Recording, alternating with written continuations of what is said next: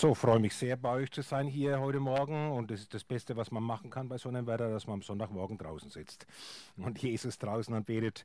Fühle mich sehr erinnert an die Zeit vor 40 Jahren, als ich zu Jesus kam. Und da waren das genau diese Lieder. Jesus, höchster Name, der Herr zieht mit uns voran, äh, die wir damals in der Gemeinde gesungen haben. Und äh, ich war nicht unbedingt auf der Suche nach Gott, aber Gott war auf der Suche nach mir.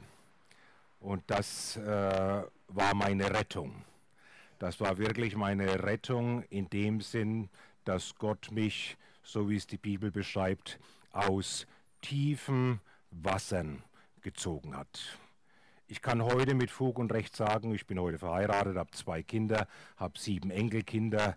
Äh, der Herr hat mein Leben in die Hand genommen und wie wir es gerade so schön gesungen haben hier, mein ganzes Leben soll dein Haus sein, Vater, dein Haus, das du für dich nach deinen Plänen baust, mein Vater, und nicht für mich. Ja, er hat ein Haus gebaut nicht nur wegen der Kinder und Enkelkinder, sondern das ganze Leben ist etwas, wo er drin wohnt. Mein ganzes Leben ist etwas, wo er drin wohnt und wo er sich zeigt, wo er sich anderen Menschen zeigt und wo sie erkennen, dieser Jesus, der lebt. Dieser Jesus ist tatsächlich auferstanden. Und das ist wichtig, dass wir das den Menschen draußen, ob sie nun suchend kommen oder vielleicht auch gar nicht so suchend sind, dass wir das den Menschen draußen, dass wir ihnen die Möglichkeit geben, dass sie durch uns von Jesus hören.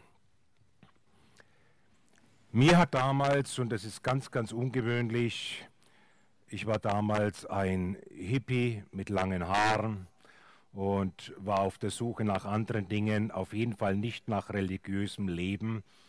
Und mir hat eine äh, junge Frau, äh, wie alt wird sie gewesen sein, ja auch so ungefähr 18 Jahre alt, schätze ich mal, sie hat mir am Abend irgendwann zwischen 23 und 1 Uhr in einer der schlimmsten Kneipen meiner Heimatstadt, hat sie mir das Evangelium von Jesus erzählt.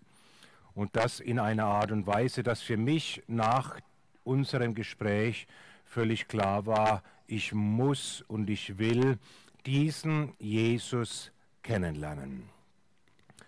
Und ich habe ihn kennengelernt, das ist ja das Gute dabei.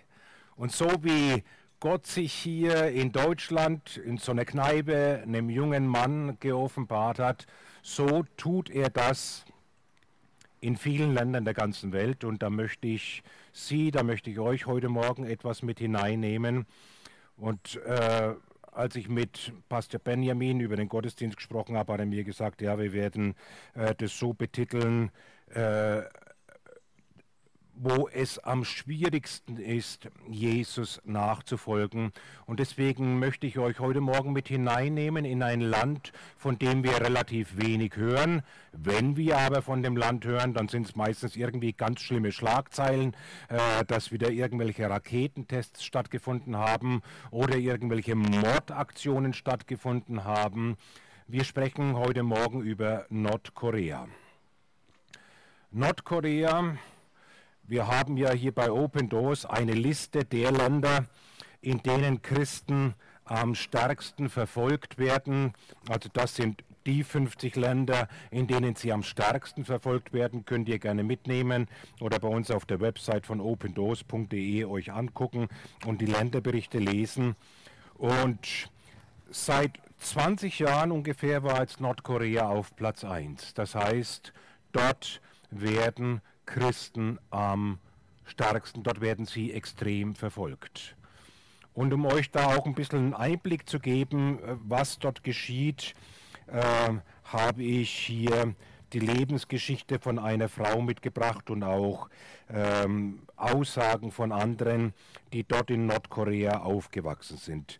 Vielleicht erinnert sich auch noch jemand an einen Film, der vor zehn Jahren hier in Deutschland in den Kinos war. Der Film hieß Camp 14 oder Camp 14 Total Control Zone.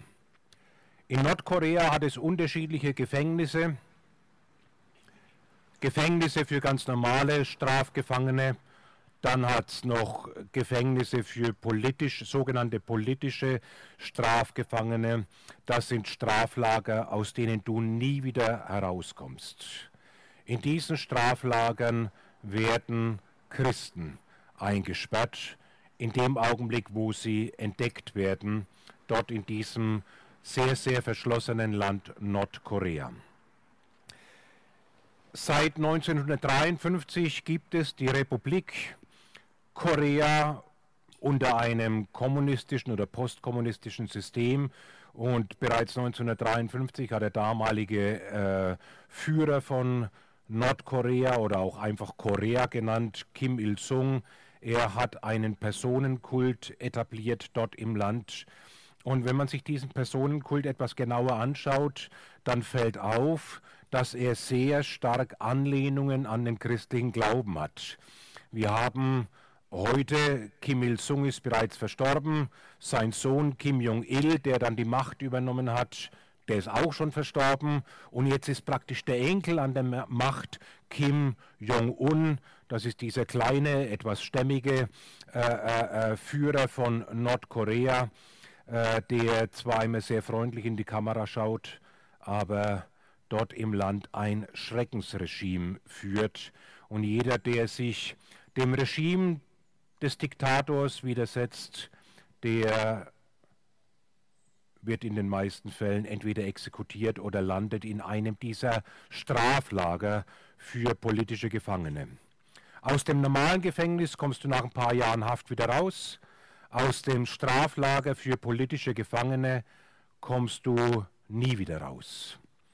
Wenn Christen entdeckt werden, also wenn zum Beispiel ein Mitarbeiter der Behörde zu ihnen nach Hause kommt, findet eine Bibel oder religiöse Schriften oder sie werden von irgendjemandem in der Weise verraten, dass gesagt wird, äh, dieser Mann oder diese Frau ist ein Christ, dann äh, reicht das eigentlich schon, dann wirst du verhaftet, du wirst verhört unter Folter, das heißt, du wirst so lange verhört, bis du zugibst, dass du Christ bist. Ob du Christ bist oder nicht, spielt dabei gar keine Rolle.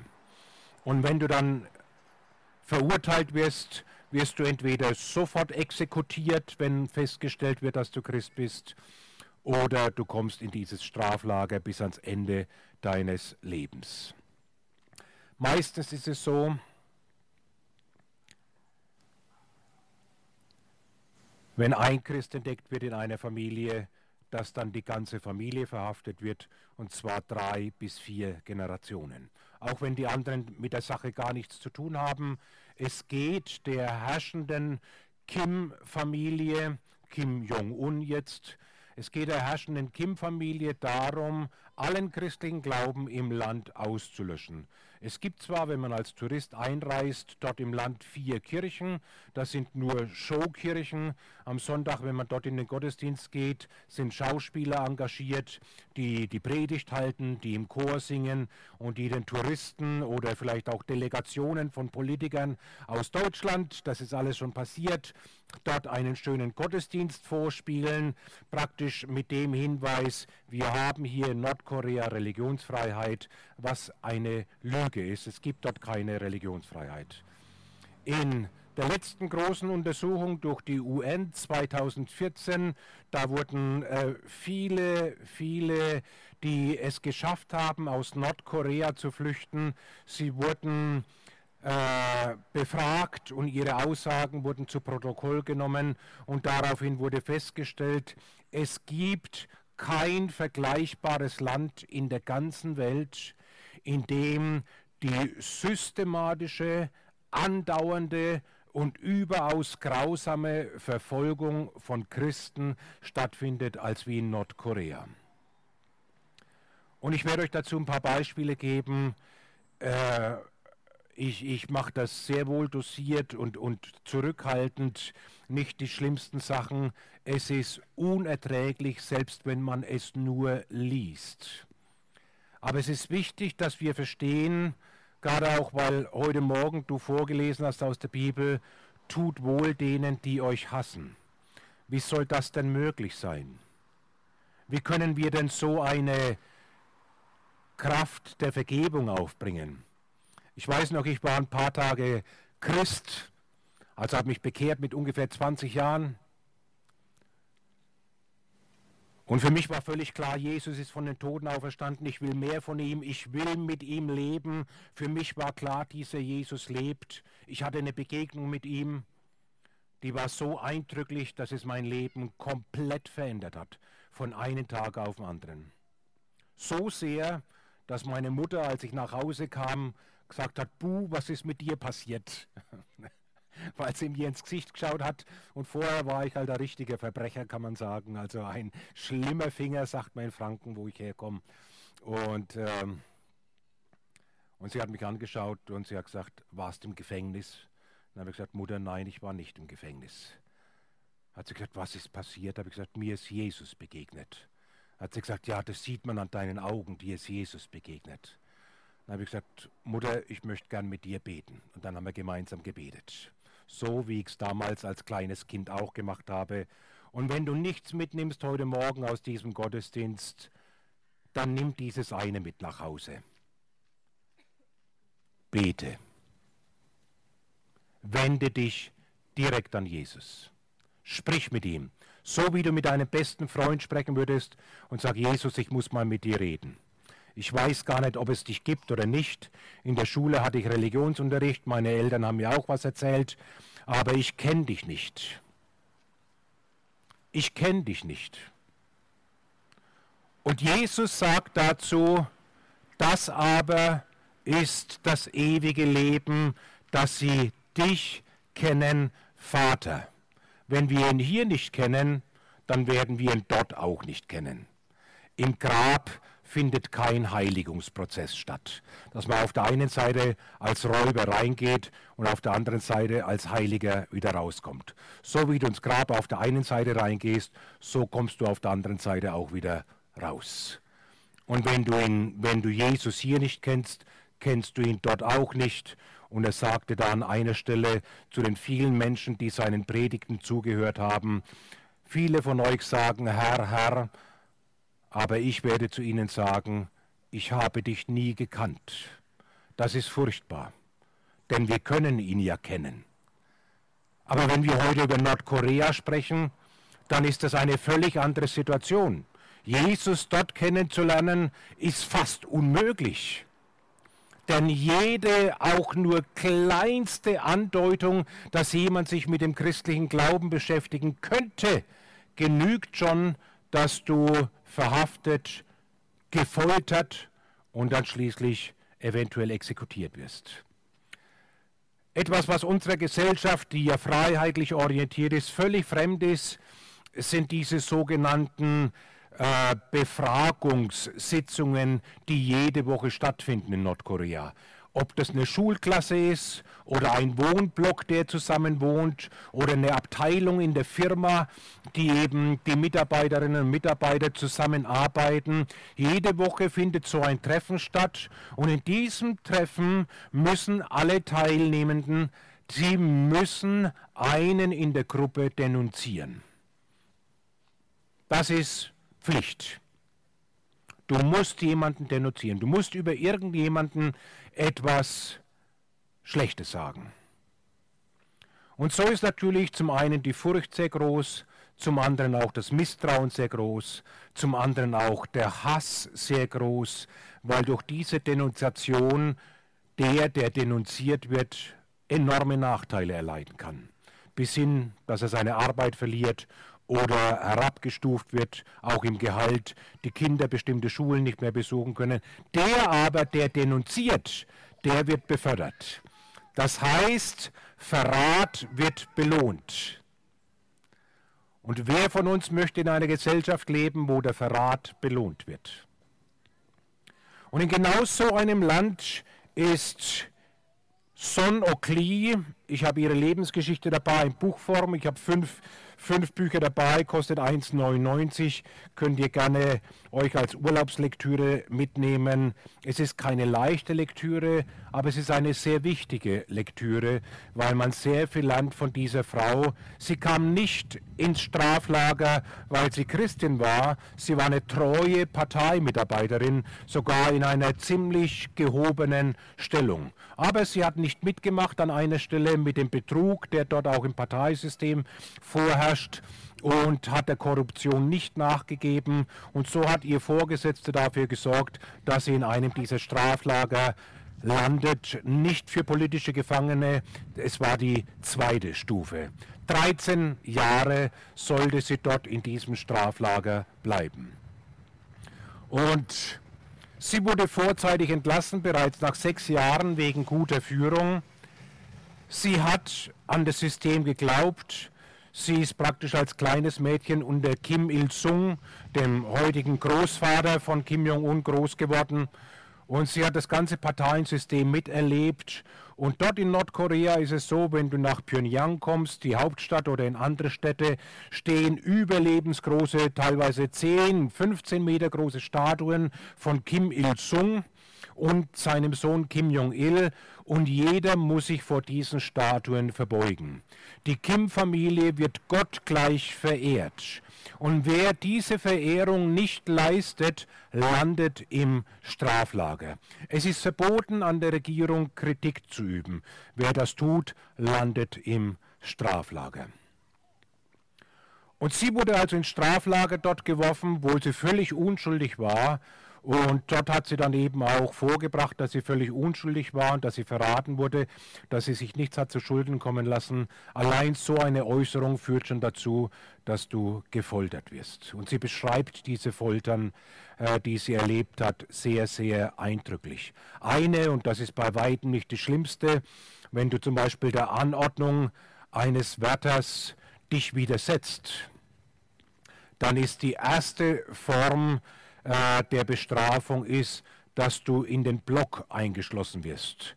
Das ist eine kleine Kammer, die so groß ist gerade, dass du da drin sitzen kannst, aber nur gebückt sitzen kannst. An den Wänden, die Wände sind gespickt mit sehr scharfen Betonspitzen. Das heißt, du kannst dich nicht an der Wand anlehnen. Die Zelle ist auch nur etwa vielleicht einen Meter oder etwas länger. Du kannst dich also auch nicht ausstrecken und du sitzt also immer mit angewinkelten Beinen und mit eingezogenen Schultern und Kopf sitzt du in dieser Zelle. Du kannst dich nirgendwo anlehnen, du kannst dich nirgendwo entspannen und da wirst du mehrere Wochen in dieser Zelle eingesperrt.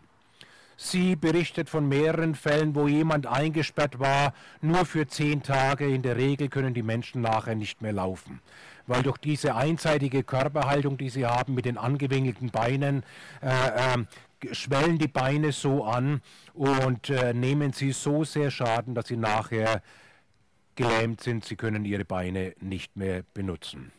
Oder was erstmal sehr harmlos klingt, du musst in deiner Zelle still sitzen acht Stunden die Hände neben dir auf der Bank oder eben auf, auf deiner Pritsche, falls du eine hast in deiner Zelle, und du darfst dich nicht bewegen, überhaupt nicht bewegen, auch nicht auf die Toilette oder irgendetwas. In dem Augenblick, wo du dich bewegst, wirst du so sehr geschlagen, dass du an diesen Schlägen fast stirbst. Mit Holzprügeln wirst du geschlagen.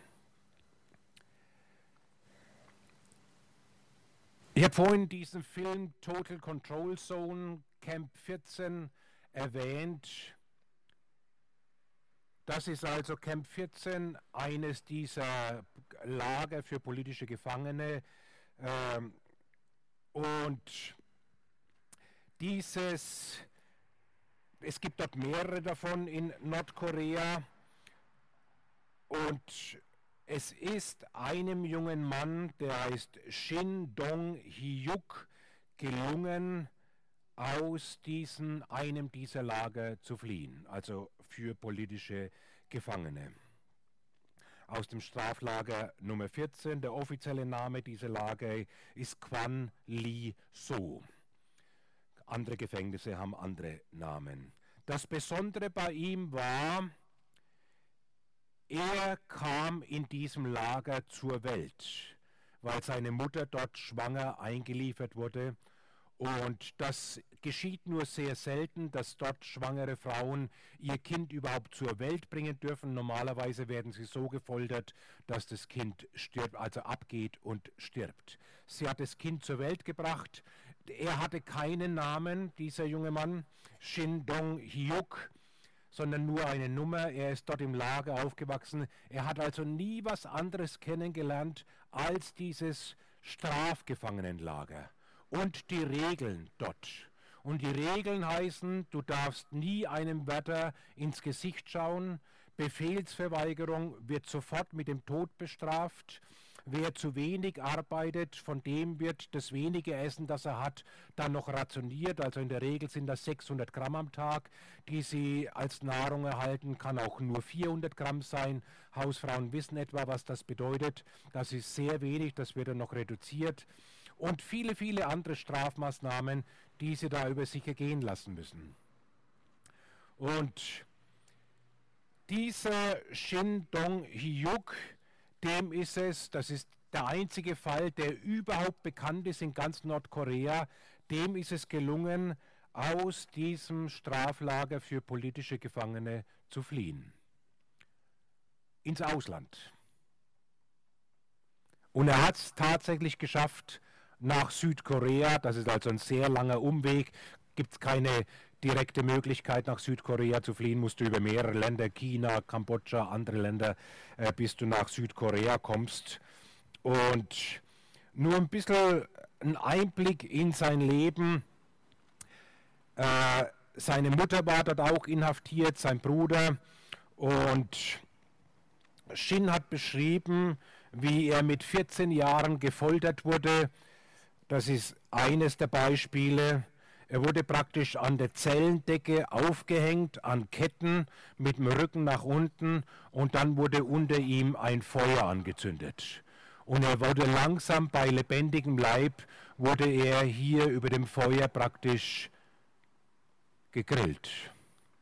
Es wurde in seinem Körper, in seinem Rücken ein sehr spitzer Hacken hineingestoßen, so dass er sich nicht bewegen konnte das musste er ertragen. Er ist fast daran gestorben. Seine Mutter und sein Bruder haben ihm mitgeteilt, er, er war von seiner Familie, dort werden alle getrennt, äh, haben ihm mitgeteilt, dass sie aus dem Lager fliehen wollen, ob er mitfliehen will. Er hat weil es verboten ist, aus dem Lager zu fliehen. Das ist eines der Lagergebote. Wer versucht, aus dem Lager zu fliehen, der wird exekutiert. Und er meinte, man muss sich das mal vorstellen, er hat nie was anderes kennengelernt in seinem Leben als nur dieses Lager. Das war seine ganze Welt. Er wusste nichts über draußen. Und so war er so indoktriniert mit diesen Lagerregeln, und da war es eben, dass es verboten ist, aus dem Lager zu fliehen. Und deswegen hat er dann eben dem nächsten Wärter erzählt, dass seine Mutter und sein Bruder versuchen zu fliehen. Das hat dazu geführt, dass er in erster Reihe stehend mit ansehen musste als Jugendlicher, wie seine Mutter vor seinen Augen gehängt wurde und sein Bruder erschossen wurde. Als Shin dort in der Bekleidungsfabrik arbeitete und versehentlich eine Nähmaschine fallen ließ, man muss wissen, also die Strafgefangenen dort in diesen Straflagern, die arbeiten 16 bis 17 Stunden am Tag, sieben Tage die Woche, bis an ihr Lebensende.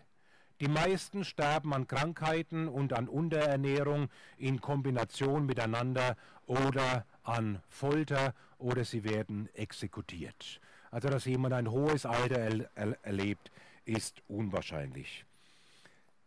Sonokli, die ja später freikam und Christin geworden ist, ich komme da gleich noch darauf zu sprechen, sie berichtet, immer wieder ist es so, dass die Herrscherfamilie Kim in Nordkorea, um praktisch ihre Großzügigkeit und Wohltätigkeit unter Beweis zu stellen, äh, Strafgefangene aus Straflagern entlässt. Sogar aus diesen politischen Straflagern soll das schon gesehen, geschehen sein. Der Grund dafür ist ein ganz einfacher. Weil sich die Menschen dort, also man muss wissen, es gibt in diesen Straflagern unterschiedliche Zahlen, aber weit mehr als 200.000 Gefangene. In den politischen Straflagern, wo die Christen untergebracht sind, sind etwa 50.000 bis 70.000 Christen inhaftiert. Das ist ein wichtiges Gebetsanliegen, dass wir für unsere Brüder und Schwestern dort beten. Die, das Regime lässt dann äh, Strafgefangene frei, und zwar solche, die schon so zermürbt und aufgerieben sind durch die Arbeit, dass sie praktisch ihr Tagessoll nicht mehr erfüllen können. Die werden dann nach Hause geschickt und Berichte aus dem Land zeigen, diese fehlenden Strafgefangenen werden sofort mit frischen Strafgefangenen aufgefüllt. Das heißt, es werden willkürlich Menschen aus der Bevölkerung verhaftet, ins Gefängnis geworfen, damit das Bruttosozialprodukt durch diese Gefängnisarbeit wieder erreicht wird. Der größere Teil des Bruttosozialprodukts in Nordkorea wird in Gefängnissen erwirtschaftet. Shin hat also auch dort gearbeitet, in der Bekleidungsfabrik. Und weil er eine Nähmaschine fallen ließ, hat ihm sein Vorarbeiter als Bestrafung den Mittelfinger abgeschnitten, abgehackt. Er hat miterlebt jedes Jahr Dutzende von Hinrichtungen. Und er hat zum Beispiel beobachtet, als er dort in der Schule war, äh, die, sie dürfen ein paar Jahre in die Schule, er ist ja dort groß geworden in diesem Lager, wie ein sechsjähriges Mädchen in seiner Schule, die hatte ein paar Maiskörner gestohlen. Wir haben jetzt hier keine Kinder da, außer das kleine Mädchen, die versteht das noch nicht. Für das Stehlen einige dieser Mais, von einigen Maiskörnern wurde dieses sechsjährige Mädchen vor allen anderen Kindern im, in der Schule so lange auf den Kopf geschlagen, immer wieder auf die gleiche Stelle mit einem Holzprügel, bis sie schließlich gestorben ist. Also die Grausamkeit dort, die durch die Regierung ausgeübt wird gegen die Gefangenen, ist unfassbar. Und von den vielen anderen Sachen will ich gar nicht weiter sprechen, sondern ich will euch berichten, wie Son Okli, die ja als Musterkommunistin dort ins Straflager kam, wie sie dort Christen erlebt hat. Sie wusste überhaupt nichts über den christlichen Glauben. Sie hatte nie damit Berührung, ihr ganzes Leben lang. So war zumindest ihre Erinnerung. Sie ist eben in einer ganz normalen Familie groß geworden. Dann kam sie ins Straflager und sie hatte nur gelernt, Religion ist Opium fürs Volk und behindert das Denken. Dabei sagt die Bibel, Herr, dein Wort schenkt uns Licht. Dein Wort schenkt uns Einsicht kann ich bestätigen, so ist das tatsächlich.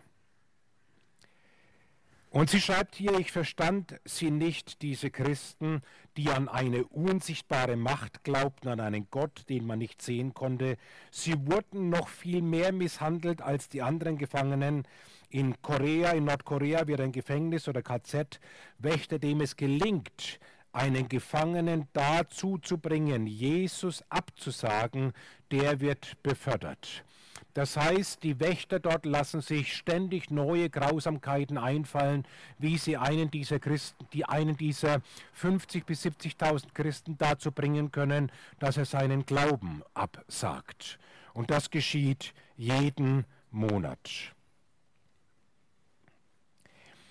Es kam vor, dass ein Christ geschlagen wurde und mittendrin aufstand und anfing, ein Lied zu singen, während er geschlagen wurde.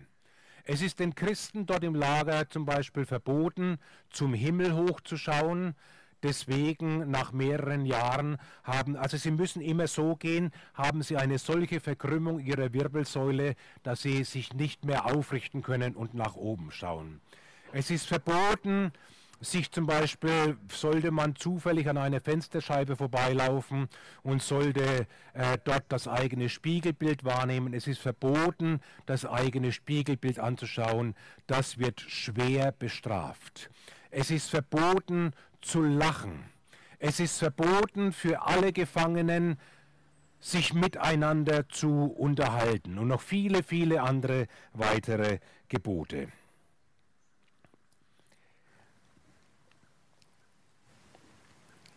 Nicht nur im Strafblock, sondern auch in den anderen Abteilungen des Lagers gab man den Christen die allerschlimmsten Arbeiten. Als ich das erste Mal in eine der, äh, eine der Lagerfabriken betrat, sah ich Gefangene, die damit beschäftigt waren, Gummisohlen für Schuhe herzustellen. Sie waren über und über bedeckt mit schwarzem Gummipulver von oben bis unten. Das einzig Weiße an ihnen waren ihre Zähne. Später erfuhr ich, dass diese Gefangenen Christen waren. Sie mussten die gefährlichsten Arbeiten erledigen, vorwiegend in der Gummifabrik, der Gießerei, dem Bergwerk und andere. Das auch äh, nach Berichten ist es so, dass Christen für medizinische Zwecke äh, herangezogen werden, um zum Beispiel Medikamente an ihnen auszuprobieren oder vieles andere. Dann war es so, dass aufgrund eines hohen Feiertags äh, wieder mal ein erhöhtes Soll an Arbeiten zu erledigen war und alle waren sehr nervös. Und dann schreibt hier die Sonokli folgendes. Ein oder zweimal im Monat an einem Samstag oder Sonntag nahmen die Wächter sich einen oder zwei Christen zur Umerziehung vor. Da wurden dann 6000 Gefangene waren versammelt, dann wurden diese zwei Christen nach vorne gebracht und dann wurden sie aufgefordert, ihren Glauben an Jesus abzusagen. Und Jesus darf man sowieso gar nicht sagen, das Wort Gott darf man auch nicht verwenden dort, sondern die Wörter verwenden das Wort Himmel und sie schrien dann die zwei Christen an, sag, dass du nicht an den Himmel glaubst. Sie haben es aber nicht gesagt. Und dann hat er den ersten genommen, er hat den Kopf über aufgehängt, also mit dem Kopf nach unten. Er wurde sehr schwer geschlagen, bis der ganze Körper blutig war. Und nachdem er dann immer noch nicht bereit war, den Himmel, dem Himmel abzusagen, wurde er auf den Boden äh, äh, gelegt und dann befahl er allen Gefangenen, 6000 Menschen, über diesen Gefangenen drüber zu laufen. Nachher war er tot. Das hat sie mehrere Male erlebt, dass Menschen so, Christen so zu Tode gekommen sind. An einem anderen Tag, ich sah, wie acht christliche Gefangene einen großen Metallkessel mit geschmolzenem Stahl trugen und ein Offizier verfluchte sie die ganze Zeit und er sagte, morgen ist wieder Umerziehung, weil ihr so stur seid. Morgen werden eure Gedanken gesäubert, morgen werdet ihr allen Menschen erzählen, dass der Himmel nur ein Märchen ist, sonst wäret ihr getötet. Habt ihr das verstanden? Und die Christen haben nicht geantwortet. Das hat ihn dann so sehr erbost, dass er andere Mitarbeiter befohlen hat, flüssiges, den Kessel mit flüssigem Stahl zu holen. Die acht Christen mussten sich auf den Boden legen und dann wurde über sie der Kessel mit flüssigem Stahl drüber gegossen. Das sind nur einzelne dieser Qualen, die die Christen dort erleiden müssen. Es ist unfassbar in der UN-Vollversammlung wurden ja mehrere Christen gehört, die auch solche Zeugnisse, solche Berichte gegeben haben. Die ganze Welt weiß dass inzwischen, diese Berichte sind öffentlich zugänglich und dennoch geschieht dort weiter dieses Unrecht. Was für uns als Christen heute Morgen wichtig ist, dass es dort eine Gemeinde gibt in diesen politischen Strafgefangenenlagern. Es gibt dort Christen. Und diese Christen erzählen anderen Menschen dort im Lager von Jesus.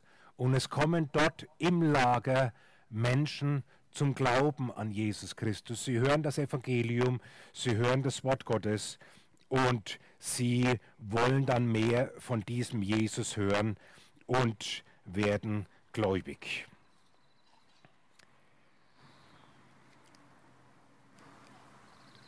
Sie müssen ja trotzdem dort in diesen Lagern bleiben. Die Menschen dort haben es vor Gott angenommen, zu sagen, Herr, du hast mich hier hingebracht, um dein Wort zu reden. Das ist für einen Menschen, der Freiheit gewohnt ist und draußen in Freiheit aufwächst, schier unglaublich. Es gibt ja für sie kein Entkommen.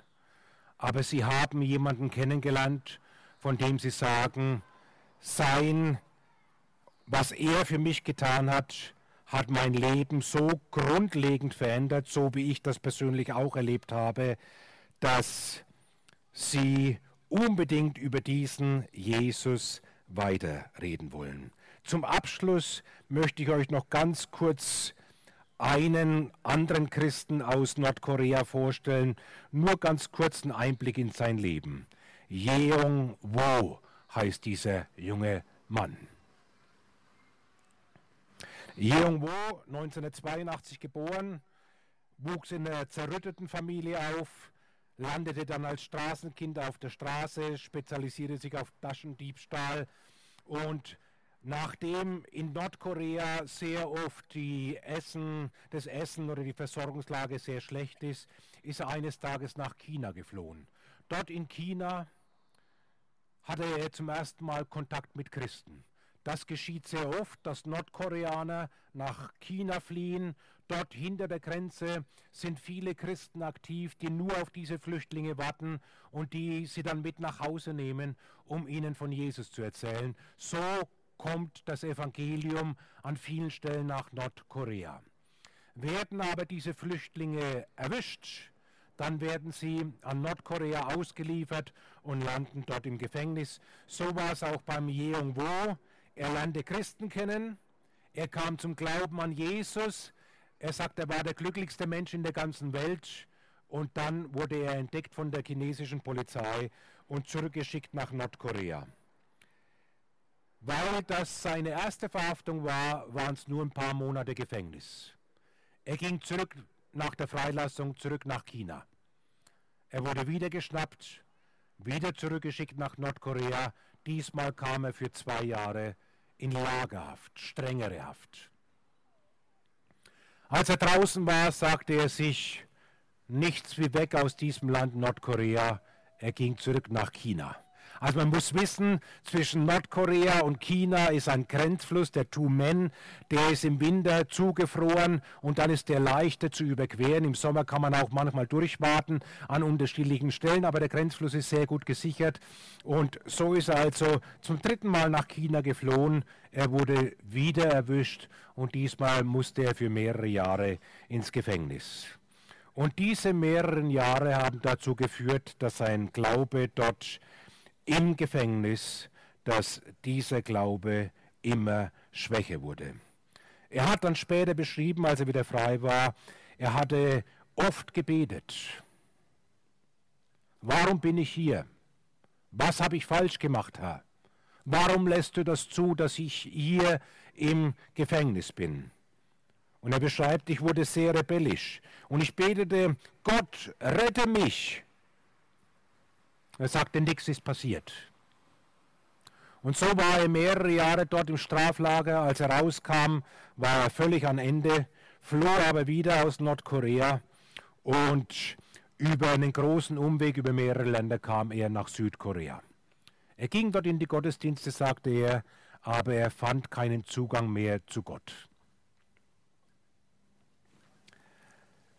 Er hatte Albträume von dem, was er dort im Lager erlebt hatte.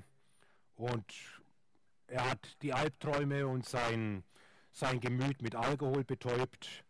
Und das ging mehrere Jahre so und er hat beschrieben, alles, was mich betäubt hat, war mir recht. Ich wollte nur die Vergangenheit vergessen. Und eines Tages, er arbeitete dort im Hafen in Südkorea auf einer Werft, er hat sehr viel getrunken und er guckte da so über, über die Werft und er sah die anderen Arbeiter dort und hat so ein Bier nach dem anderen da weggetrunken. Und als er die Menschen dort gesehen hat auf der Werft, war es für ihn plötzlich völlig klar, alle diese Menschen sind verloren, weil sie Gott nicht kennen. Und plötzlich war es für ihn wieder völlig klar, dieser Gott ist real. Und vielleicht ist es auch für dich heute Morgen plötzlich klar, dieser Jesus ist real und er ist da und er streckt seine Hand zu dir aus. Und er sagt im Psalm 103, ich will dich, der dein Leben erlöst, aus der Grube. Die Grube ist ein Ort, wenn wir uns das vorstellen, so eine Lehmgrube, die ist so tief, die Wände sind sehr glitschig, du kannst nicht dran hochklettern und die ist so tief, diese Grube, dass du auch nicht zum Rand hochspringen kannst. Du kommst nicht mehr raus aus der Grube. Und dann kommen wohlmeinende Menschen vorbei und der eine sagt zu dir, das ist ja schrecklich da unten in der Grube und furchtbar langweilig. Guck mal, hier hast du ein Smartphone, kannst auf jeden Fall ins Internet. Ein anderer sagt, ist ja schrecklich, hast du denn was zu essen da unten? Und gibt ihm was zu essen runter. Und so gibt es viele Dinge, die dann manche Menschen tun, weil sie meinen, auf diese Art und Weise könnten sie helfen oder sie könnten eine, eine missliche Situation im Leben irgendwie dann angenehmer machen. Und Jesus, er ist derjenige, der an diese Grube herantritt, der sich nach unten beugt, seine Hand dir ausstreckt und dich herausholt aus der Grube. Und das ist diesem Yeong Wu in dem Augenblick, als er auf die Werftarbeiter geguckt hat, ist ihm das plötzlich völlig klar geworden und er sagt, nach Jahren zum ersten Mal wieder, er hat er seine Hände zum Himmel gehoben und hat einfach gebetet, laut gebetet und er sagte, Gott, was ist mit mir geschehen? Du hast mir Großes versprochen, als ich nach Korea kam, nicht wahr? Aber heute, wenn ich einschlafe, quälen mich Albträume. Und Gott hat ihm sofort geantwortet. Und er sagte zu Wu, ich habe dich nie verlassen.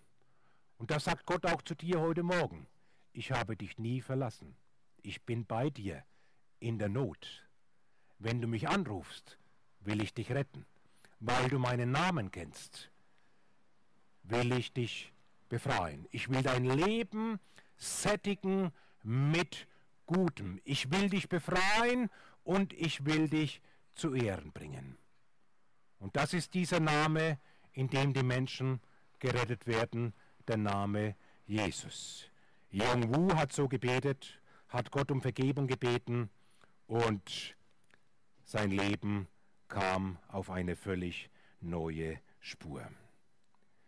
Wir haben gesehen, wie Menschen in den unterschiedlichsten Situationen, ob dort im Strafgefangenenlager, oder auf der Flucht oder im schönen Deutschland zu Jesus finden können.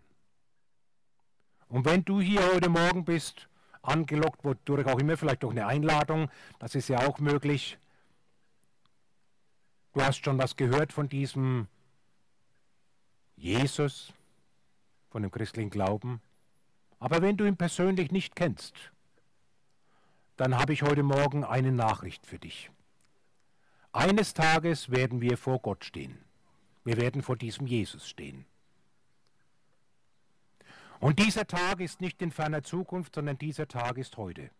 Heute Morgen stehen wir vor Jesus. Und er kennt dich in und auswendig, jeden von uns. Und er sagt zu dir, mein Sohn, meine Tochter, gib mir dein Herz. Und vielleicht machen wir mal ganz kurz für 15 Sekunden die Augen zu, sodass jeder für sich ganz alleine ist. Und du stellst dir jetzt vor, dass dieser Jesus vor dir steht. Und er streckt seine Hand zu dir aus und er sagt, mein Sohn, meine Tochter, gib mir dein Herz. Und wenn du das noch nie getan hast, wenn du noch nie diese Hand von Jesus genommen hast und du sagst, ja, das möchte ich. Jesus, ich nehme deine Hand heute Morgen an. Ich nehme deine Einladung an. Ja, ich will dich kennenlernen, ich will, dass du mein Leben in deine Hand nimmst und was Gutes draus machst. Dann da, wo du jetzt sitzt, und ich möchte, dass wir nochmal die Augen schließen, dass keiner rumguckt, ist völlig egal, was die anderen Leute hier machen, aber wenn du hier bist heute Morgen und du sagst, ja, ich weiß, dieser Jesus, der steht vor mir. Und heute möchte ich seine Hand annehmen, dann einfach da, wo du sitzt, heb deine Hand, damit ich nachher kurz mit dir sprechen kann. Danke, ich sehe die Hand. Und ich sehe dann noch eine Hand und noch eine Hand.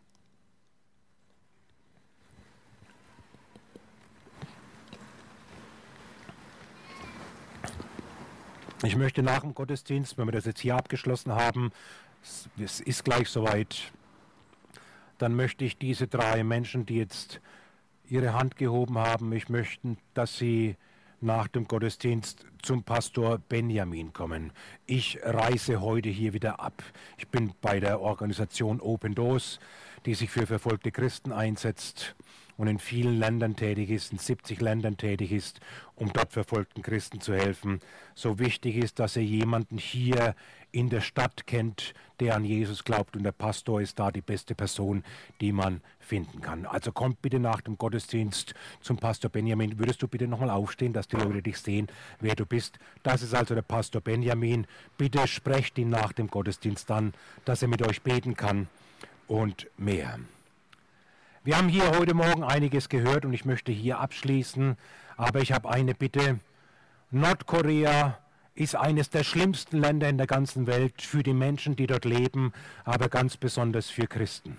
Es gibt ein Land, das noch schlimmer ist, das ist Afghanistan. Wird dort ein Christ entdeckt, seitdem die, die, die Taliban die Macht übernommen haben am 15. August 2021, ist es für Christen lebensgefährlich. Wenn Christen entdeckt werden, werden sie sofort ermordet. Werden christliche Frauen oder Mädchen entdeckt, geschieht mit ihnen so Furchtbares, das will ich hier nicht schildern. Und als wir vor ein paar Monaten mit einer Christin in Afghanistan, Gulshan heißt sie, sprechen konnten und sie gefragt haben, wenn wir mit Christen in Deutschland sprechen und wir können über euch Christen in Afghanistan reden, was sollen wir den Christen in Deutschland sagen? Und dann sagte die Gulshan, eine Christin aus Afghanistan, sie sagte nur einen Satz. Bitte vergesst uns nicht.